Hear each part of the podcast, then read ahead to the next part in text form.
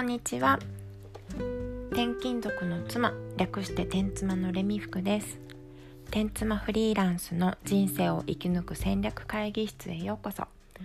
この番組は転勤生活を自分らしく生き抜くことをテーマにしています。お家で働く天妻が実践してきたことやこれから新たに挑戦すること。そんなところから得たヒントをお話ししていきます。今日はね最近読んでこの本すごいじゃんと思った本を紹介しますこれねかなり昔の本なんですけど「ビリギャル」ってあの2015年に映画化された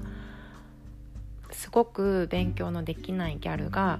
1年で慶応大学に受かったお話という本ですね。これ読んだことありますか？かなり話題になっていたし、ね、読む機会あったんだろうけど私は今までね手に取ったことなかったんです。映画も見てなくって。でそれが何で今になって読んでみようかなと思ったかというと2人のねプロの方がこの本のことをすごいっていう風に褒めてたんですよ。それで読んでみようと思ったんですね。どんなプロの方かっていうと一人は私がライティングを教わった先生コピーライティングの先生でこのねビリギャルってこれ正式名称本だとすごい長いタイトルなんだけど学年ビリのギャルが1年で偏差値を40上げて慶応大学に現役合格した話。っていうのが本のタイトルなんですね。このタイトルとそれからこの本の表紙っていうのがもう完璧だと。完璧なんですって。こうタイトル付けとか。うん、人の目を引く。人が手に興味を持って手に取ってしまう。あらゆるエッセンスが詰まっているタイトルだというふうに紹介していたんですね。まあ、具体的に言うとうんとね数字が入っているとか1年で偏差値を上げて40上げてか1年っていう数字と40上げてっていうところとかあのー、できなかった人ができるようになるっていうね。その何て言うのかな。陰と陽っていうのかな。そういうのが盛り込まれてたりだったりとか他にもねいくつかあるんですけどあとは表紙に金髪の女の子が高校の制服を着ている写真がこうドーンと使われているんだけどこれも人の目を引くとやっぱりね若い女性とかあとは子供とかそういうイラストや写真っていうのはすごく目を引くというところでもうねすごい完璧な 本を作る時にまず参考にするべきタイトルと表紙だというふうに紹介されていました。でこれがプロの1人目ねでもう1人何のプロの人が勧めてたかっていうとそれは講師業をされている方なんですね。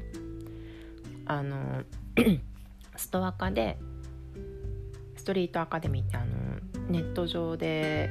何？マッチング マッチングっていうのかしら。こいろんなセミナーを売るセミナーに出会えるプラットフォームっていうのかな。講師として自分が登録すれば生徒さんがね自分のことを探してくれて授業を受けてくれる。っていう場になりますし自分が生徒として利用する場合は学び学びたいことをねどんな先生がどんな授業をやっているのかどんなセミナーをやっているのかっていうのを調べて気になる先生のものを受けることができるっていうプラットフォームがあるんですねストア化で。そこでもうトップレベルのレベルっていうかトップの 講師をされている方。で実際にその方はいろんな人にこういうふうにセミナーとか授業とか講座をやるといいですよっていうのを教えてる方なんです。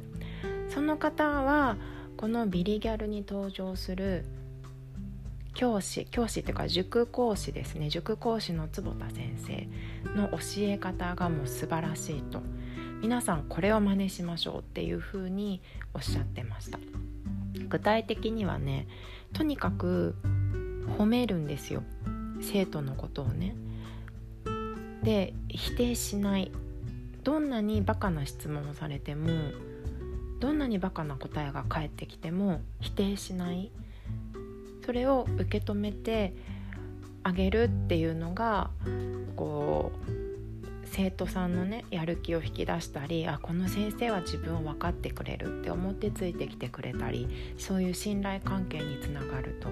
で坪田先生はそれをものすごくやっているので是非読んでみてくださいっていうふうにおっしゃってました。でもこんなさ ねすごい2人の人たちに紹介されたらもう読まざるを得ないなこれ読むしかないと思って、まあ、図書館で借りてきたんですけどね読んでみたらねすっごいね良かったんですよ。主に登場人物が3人いて塾講師の坪田先生と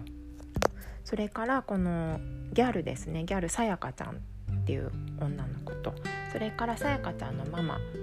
あーちゃんっていう風に呼ばれているんだけどこの3人が登場人物として出てきます。でねこの3人どれもどの人にも私はすごい学びがあるなと思ってただも私はね講師業はしてないのでこの坪田先生のエッセンスっていうのはあんまり生かす場所はないんだけれどもそれでもねこう自分私には子供がいますから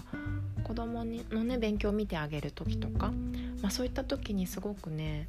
活かせるななんていうふうに思います。このねやっぱり相手のことを否定しないっていうところがすごいですねで坪田先生はね心理学を学ばれていてそれを授業にすごく活かしているっていうのがちょいちょい出てくるんですね。でああなるほどねこうやってやると人はやる気になるんだっていうのだったりとかそういうのがねすごく分かります。で私が一番ねこれは自分学びたいなと思ったのはさやかちゃんですねギャルの女の子。これこの子は最初本当に勉強に関してはひどい状態だったんだけど坪田先生は最初に会った時からこの子はいけるかもしれないって思ったって書いていてその理由は素直だからなんですよ。素直さっていうのは何かを学ぶ時にすごく武器になるんだなと思いました。私も今までこうフリーランスになってから特になんですけどいろいろなねセミナーを受けたりとかコンサルを受けたりとかしてきました。まあ、会社員だったとしても研修って受けますよね。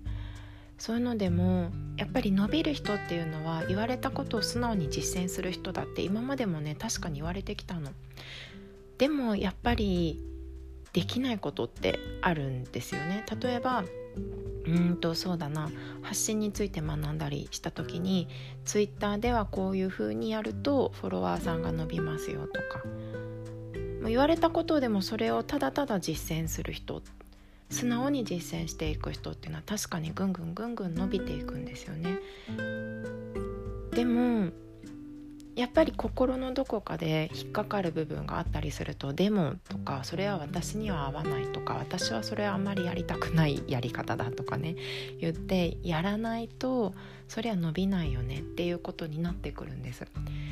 自分の今までをかんこうね振り返ってみた時に結構私自己流っていうのかな。自分でやりたいところはね素直にやるけどやりたくないところはやらないみたいな。せっかく学んでるのにねお金を払って。っていうところがねやっぱりあったなと思いますね。なんか素直さっていうのはすごく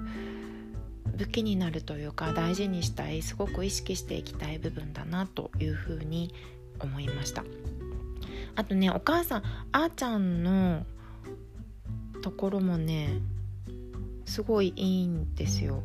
こう子育てに関するすごく強い信念っていうのがあっていつでも子供の味方でいたいと。